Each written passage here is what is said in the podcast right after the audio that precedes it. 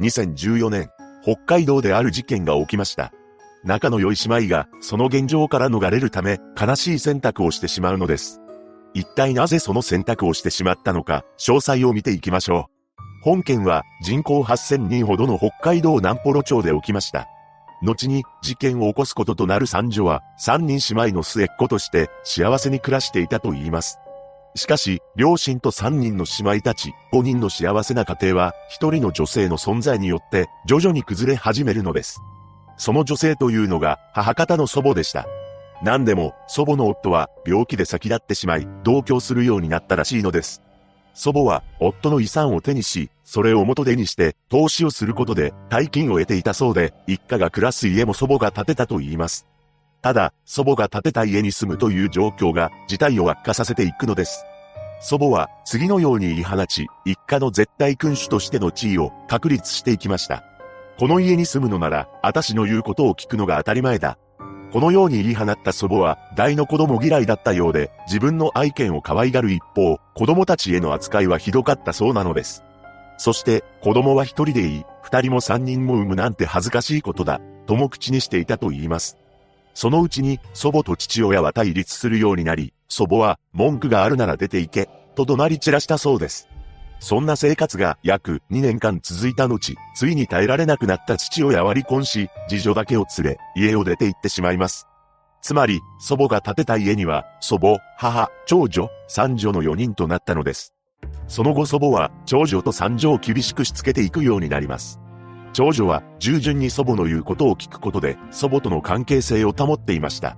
しかし、三女はまだ幼く、泣いてしまうこともあったと言います。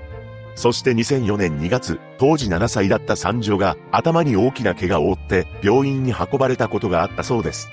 怪我の具合が不自然だったことから病院側は児童相談所へと通報しました。そして三女は一時的に保護されたと言います。その後、祖母や母親への面談を重ねた結果、2004年11月には保護が解除となりました。しかし、この判断が後の事件へと繋がってしまうのです。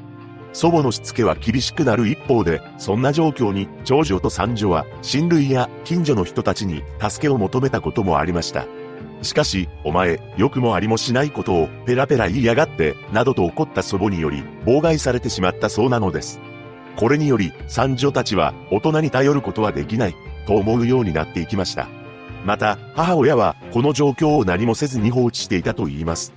なぜなら、母親自身も祖母に厳しくしつけをされていたからです。そのため、祖母に逆らうという考え自体が思い浮かびませんでした。そのうちになぜか三女は一人だけ家の離れとして建てられた小屋で生活をするようになります。三女が家に入るときは必ず裏庭の勝手口からだったようで家事全般をこなしていました。そして三女の同級生や近所の住民は彼女が急いで学校から帰る姿を毎日目撃しています。三女は門限が17時と決められており、早く帰らないと怒られる。と言いながら走って帰宅していたそうです。彼女が帰ってからやることは、洗濯、掃除、草むしり、雪かき、犬の散歩だったと言います。また、決まって、いつもジャージを着ており、通学に使うのは、風呂敷包みだったそうです。しかし、そんな孫とは対照的に、祖母は髪の毛をセットし、毎日綺麗に化粧をして、服はブランド物だったそうです。ただ、高校での三女は成績優秀で、スポーツもでき、友人も多く人気者だったと言います。さらに、教師からの信頼も厚く、ボランティア活動も行っており、事件の直前には、次の生徒会長を務めることが決まっていたそうなのです。ただ、同級生に対し、おばあちゃんが嫌いだ、と口にしていたこともありました。そんな中、17歳になっていた三女にとって、唯一の心の支えである長所が、自宅を出ようと悩んでいました。長女は当時23歳で交際していた男性がおり、同棲しようと考えていたのです。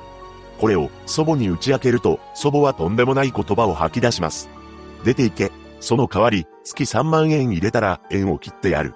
この言葉を聞いた長女は、もうこの人には何を言っても無駄だ。出て行こう、と決心がつきました。ただ、長女にとって大切な妹である三女が気がかりでなりません。自分が出ていくことを妹に伝えると、三女は自分の思いを正直に打ち明けました。出て行ってほしくない。その後、姉妹はどうすれば一緒に住めるかを考えますが、思いつかず、しばらくの間、沈黙が続いたと言います。そうして長女が、ふと、おばあちゃんがいなくなればいいのにね、と呟いたそうです。長女にとってこの言葉は冗談で言ったつもりでしたが、三女は真剣にこのことを考えます。お姉ちゃんも私と同じ思いなんだ、と解釈したのです。そして三女は姉に睡眠薬や手袋を用意して欲しいと頼みました。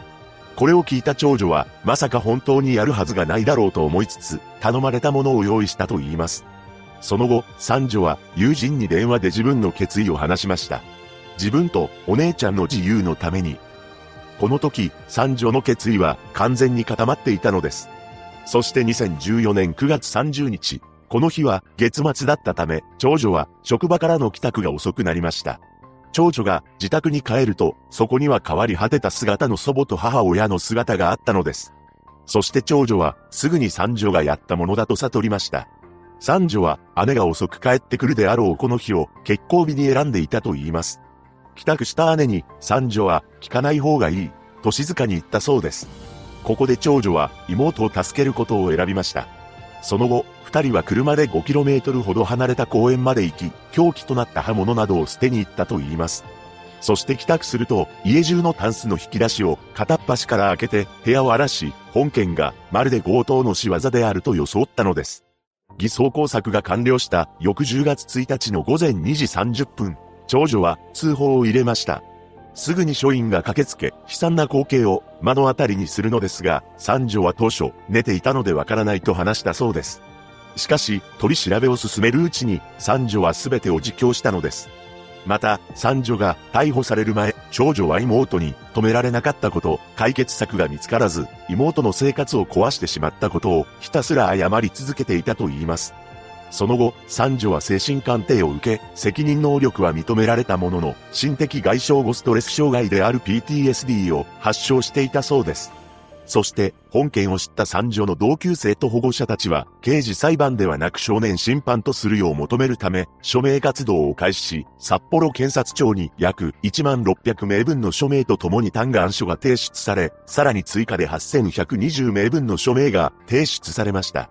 その後の2015年1月21日、札幌火災は三女について医療少年院装置とすることを決定します。ただ、長女については、計画に使う手袋などを用意し、手助けをしたとして罪に問われたのです。その後の裁判では、2016年2月26日、休刑懲役4年のところ、懲役3年、執行猶予5年が言い渡されました。裁判では、惨状を止めることはできなかったのか、との質問に、長女は、この家族にいい思い出がなくて、妹がやろうとしていることが正しいと思ってしまった、と答えたそうです。また裁判長は、長女による祖母がいなくなればいいという言動が三女の決意を後押しした。しかし、用意した手袋などは目に見えた効果は少ない。いつ自分が妹のような目に遭うかもしれないという思いを抱えながら成長してきた背景が事件に影響している、と述べました。そして、これからやり直していくにあたって、事件を絶対に忘れないようにしてください、と話し、長女は涙声で、はいと小さく頷いたそうです。これに対し、検察側、弁護側ともに控訴せず、判決が確定しています。長女は事件後、交際していた男性との間に子供が生まれたそうです。そして妹が戻ってきたら今まで感じられなかった家族というものを感じられるよう一緒に生活したいと語りました。姉妹が幸せに暮らしていることを切に願います。